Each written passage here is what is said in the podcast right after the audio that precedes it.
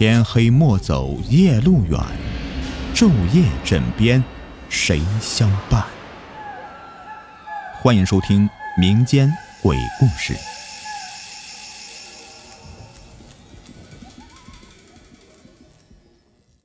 Hello，你们好，我是雨田。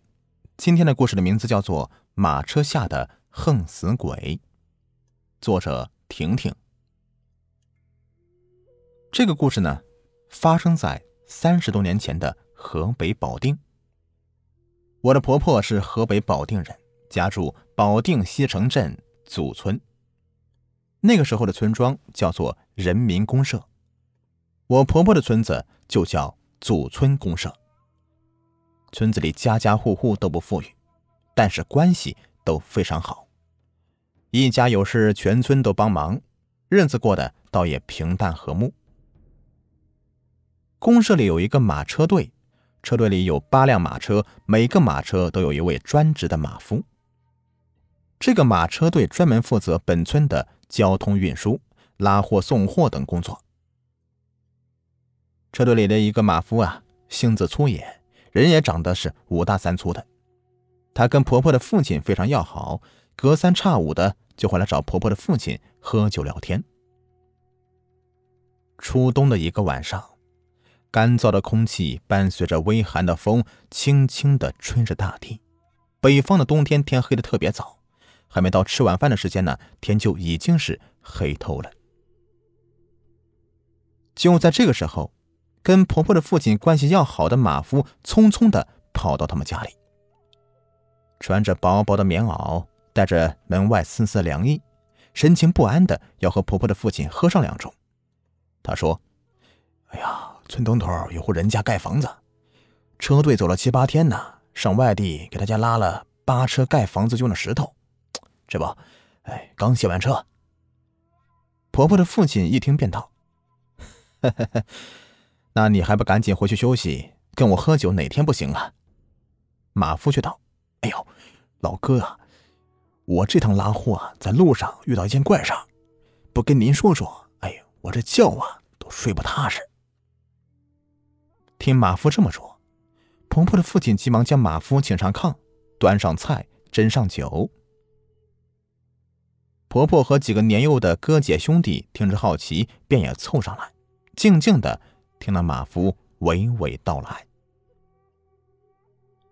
七八天前，我跟车队的另外几个兄弟驾车去几百里外的镇上给盖房子的那家拉石头。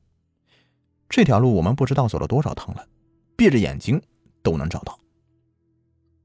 我们兄弟几个也不着急，一人拉着一辆马车，不紧不慢的往镇上赶。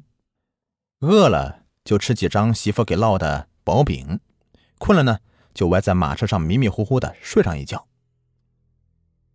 我不是领队的头车，所以只要是跟着车队别掉队就行了。一路走了，倒也是轻松自在。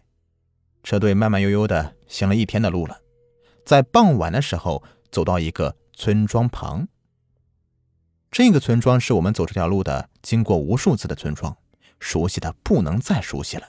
像往常一样，我们就慢慢悠悠的准备经过这个村庄，到前边不远的驿站歇脚过夜。就在这个时候，我的马车突然停住了，马儿一动不动的停在原地，跺着蹄子，就是不往前走。我以为是马儿累了。寻思着，驿站就在前面不远处了，再坚持一下就到了。于是我就扬起鞭子，轻轻的抽了马儿一下，想让他继续往前走。可是马儿就像是上来倔脾气似的，就是不挪步。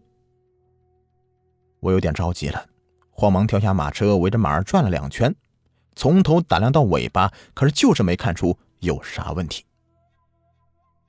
我心说，这马儿没事儿。该不会是马车出了问题吧？这出远门拉货的马车出点小问题是经常的事儿。于是我就猫着腰啊，围着马车又转了一圈。这不看不知道，一看还真把我吓了一跳。我就看到，在马车底下趴着一团黑黢黢的东西，一动不动的，形状就像一个蜷缩在地上的人。但是轮廓又很模糊。我吓了一跳，连连后退好几步，就盯着那团黑乎乎的东西直咽唾沫。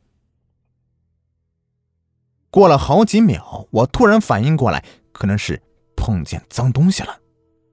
于是我想喊走在前边上几辆马车过来帮忙，可是，一抬头啊，却发现他们已经是离我很远了，根本看不到他们。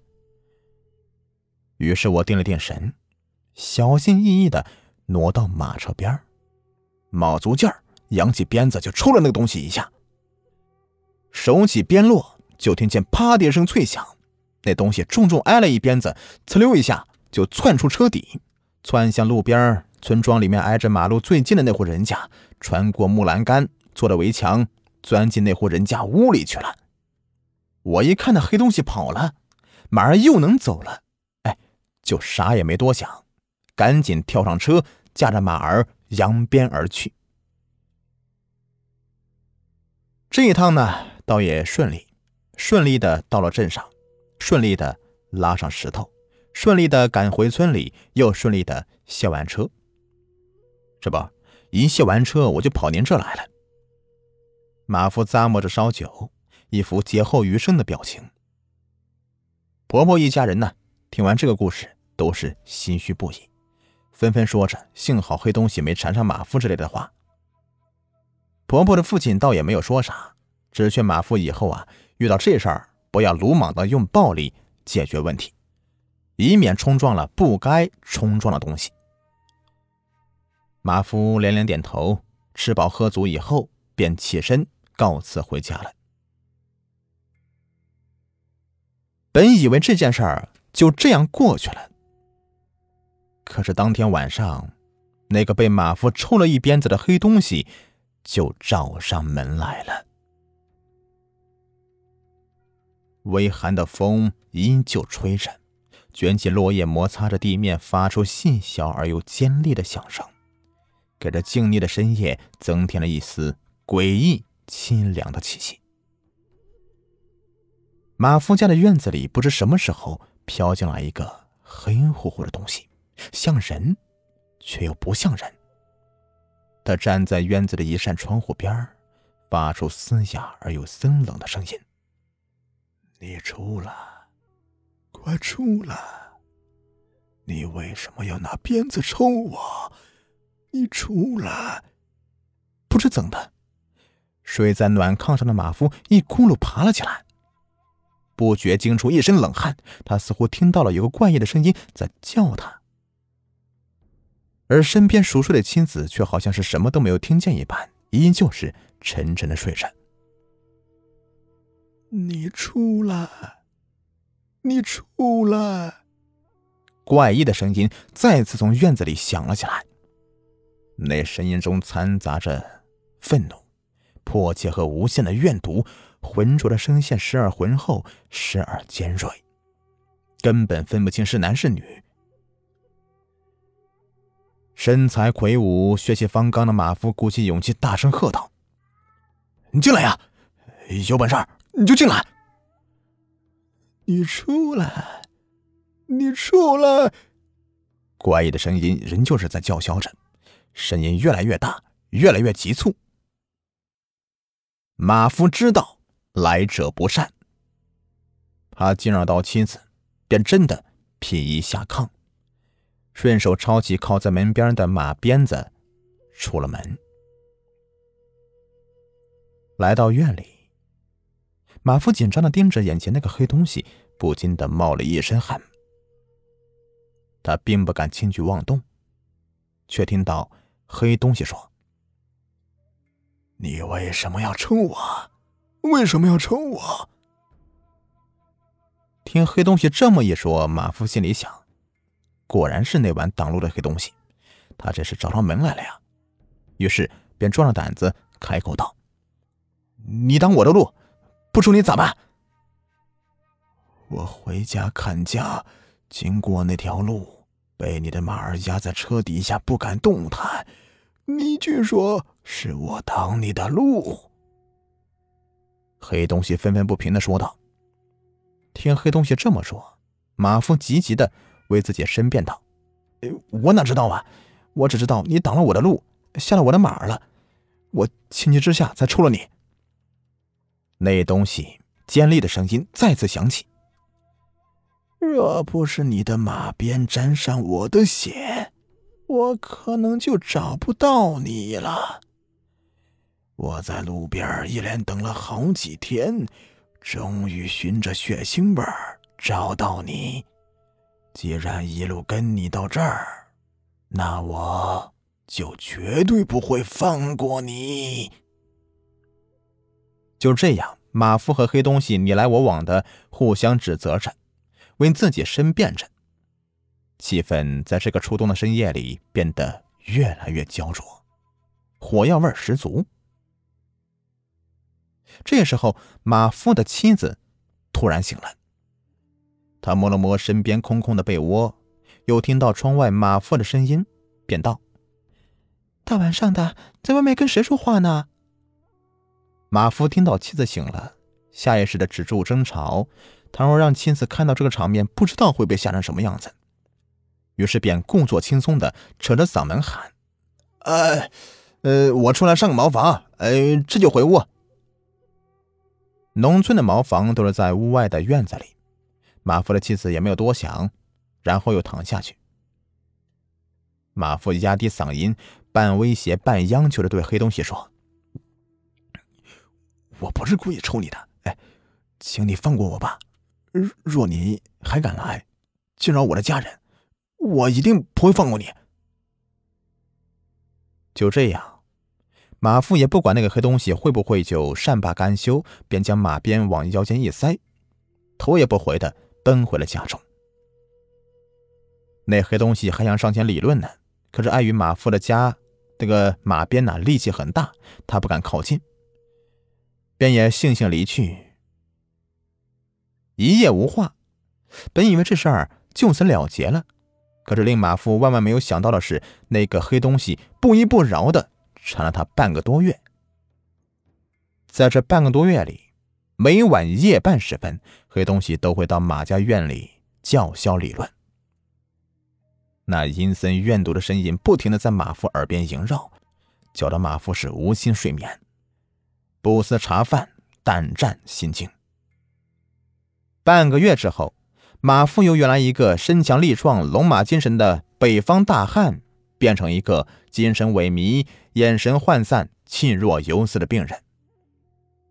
他突如其来的变故，让他家人和乡亲们以为他得了什么病了，非要带他去镇上瞧病。可是，只有婆婆的父亲和马夫自己知道这究竟是怎么一回事。婆婆的父亲劝马夫说：“这事儿如果不解决，你迟早会被他给熬死。”马夫懊恼的垂着头，有气无力道：“哎，您说怎么办呢？我我求也求了，好话说了一箩筐，可他就是不听啊。诚意未到啊。”婆婆的父亲抽着旱烟。喟叹道：“那晚你看他钻到一户人家，那么那户人家必定和他有所牵连。